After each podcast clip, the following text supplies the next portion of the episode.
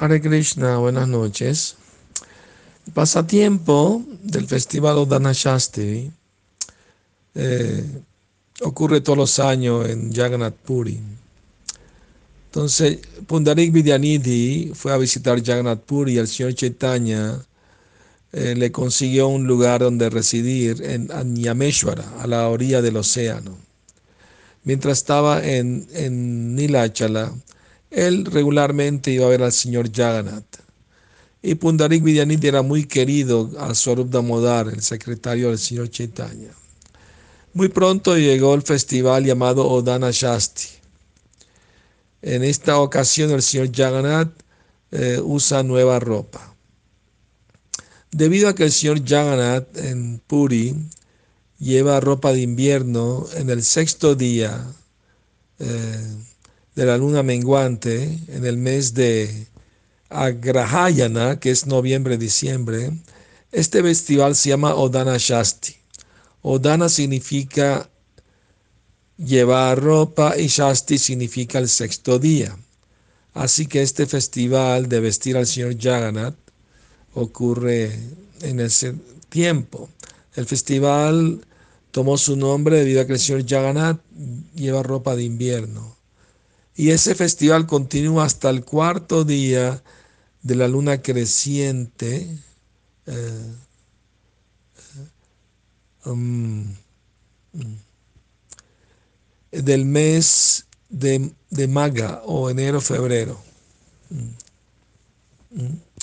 Entonces, eh, por el deseo del señor Jagannath, sus sirvientes lo vistieron con una ropa que todavía estaba almidonada. Y en ese día el señor Jagannath eh, le cambian diferentes vestidos. Este festival continúa desde el sexto día hasta en noviembre y diciembre hasta el final de enero o febrero. Eh, la ofrenda de vestidos eh, sigue todo el día hasta el final de la noche. Y el señor Chaitanya observó este festival con sus devotos y todos flotaron en, en olas de amor estático. Después de ver al señor Jagannath llevando esta ropa almidonada, Pundarika Vidyanidhi desarrolló alguna duda. Él le preguntó a Swarup Damodar, ¿por qué eh, le están ofreciendo ropa almidonada al señor Jagannath? Swarup Damodar le respondió, por favor escucha, no hay falta en esto debido a que es la costumbre en este lugar. Si no fuera el deseo del señor Jagannath, ¿tú crees que el rey no la hubiera parado esta fiesta? Pundari Vidyanidhi dijo, el Señor puede hacer lo que Él quiere, pero ¿por qué sus sirvientes imitan sus actividades? Krishna a veces confunde a sus devotos y luego, sintiendo compasión por ellos, Él destruye esa ilusión. Aunque Pundarika Vidyanidhi era un gran devoto, cuando él llevó a cabo este pasatiempo de encontrar faltas en los devotos del Señor Jagannath, el Supremo Señor muy afectuosamente ejecutó el pasatiempo de destruir esta ilusión. Primero, eh, el, eh, el, Señor confundió a Pundarik Vidyanidhi. Ahora eh, escuchen cómo el Señor destruyó su ilusión. Vidyanidhi vio al señor Jana y Balaram aparecer en su sueño. Vidyanidhi vio que el señor Jagannath lo agarraba y lo empezaba a bofetear de una manera muy iracunda. Los dos hermanos, Jagannath y Balaram, lo abofetearon tan duro que su rostro llevó la impresión de sus dedos en su cara. Sintiéndose acongojado, Vinayadidi cayó a los pies del Señor y oró. Krishna, sálvame, perdona mis ofensas.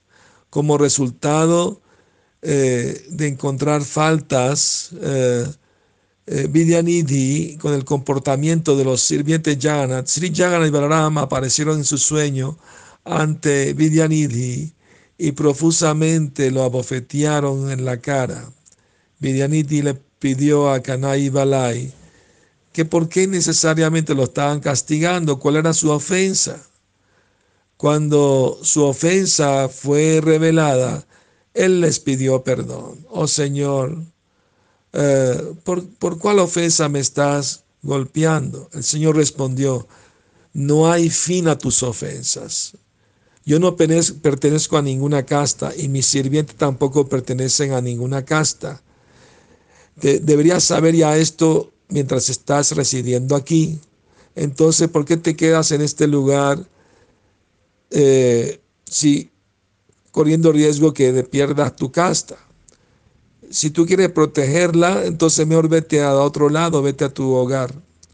Yo he inaugurado este festival tradicional aquí así como que tú puedes venir y encontrar algún comportamiento inapropiado en ello. Yo, tú me aceptas como el supremo, pero tú ofendes a mi sirviente encontrando faltas en ellos en vestirme con una ropa almidonada. Eh, ¿Cuál fue su ofensa? Respuesta a esto, Jana le dijo que él había cometido la ofensa de criticar a criticar a su sirviente por vestirlo con ropa almidonada. Si Vinyani quería proteger su principio religioso y casta, debería irse de Jagannath y regresar a su propia residencia. Estas actividades parecen eh, con falta solamente desde el punto de vista externo. Vidyanidhi sintió gran temor. Él, por lo tanto, puso su cabeza a los pies del Señor y lloró. Por favor, perdona la ofensa de, este, de esta persona pecaminosa. Me siento derrotado, te pido perdón. Oh Señor, con esta boca me reí de tus sirvientes. Ahora tú me has castigado apropiadamente. Este es el comienzo auspicioso de un nuevo día, porque mi rostro y mi frente fueron tocados por tus manos de loto.